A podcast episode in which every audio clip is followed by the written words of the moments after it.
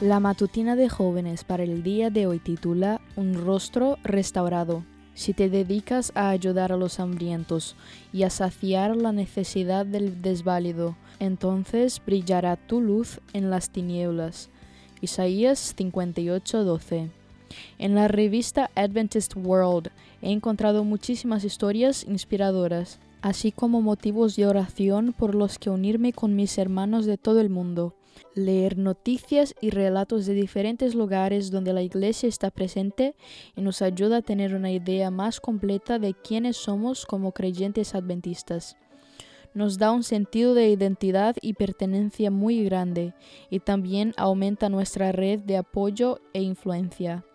En 2015 leí la historia de Anne Besse, un pequeño niño que fue abandonado por sus padres después de que una hiena lo atacara y le arrancara parte de la cara. Llegó a vivir en un orfanato adventista en Etiopía y en 1978 participó de una semana de oración allí.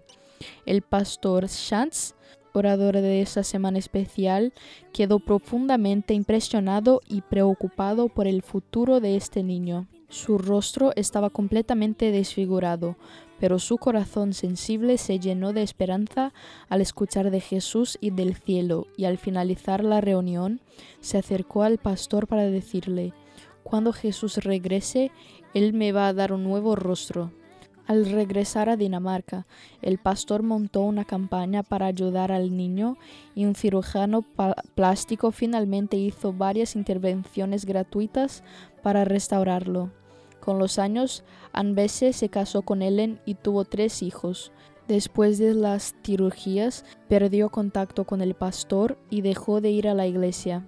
El pastor Shantz, por su lado, continuó con su ministerio por casi 50 años.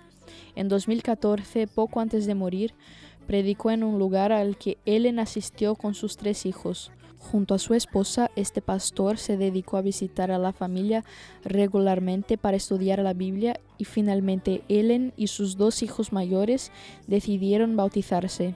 El pastor Shantz dijo que había sido muy especial la experiencia de bautizar a tres personas gracias a la obra realizada 36 años antes. Puedes leer esta historia y muchas más y recordar que con tu vida dedicada a Dios puedes llevar muchos frutos para la eternidad. ¿Conoces algún orfanato en el que puedas ayudar? ¿Hay algún hospital de quemados cerca de tu casa? En los procesos de inserción, muchos niños están solos. En los procesos de rehabilitación, muchos pacientes están solos. Puedes compartir con ellos este mensaje de esperanza también. Esta fue la matutina de jóvenes para el día de hoy desde Bilbao.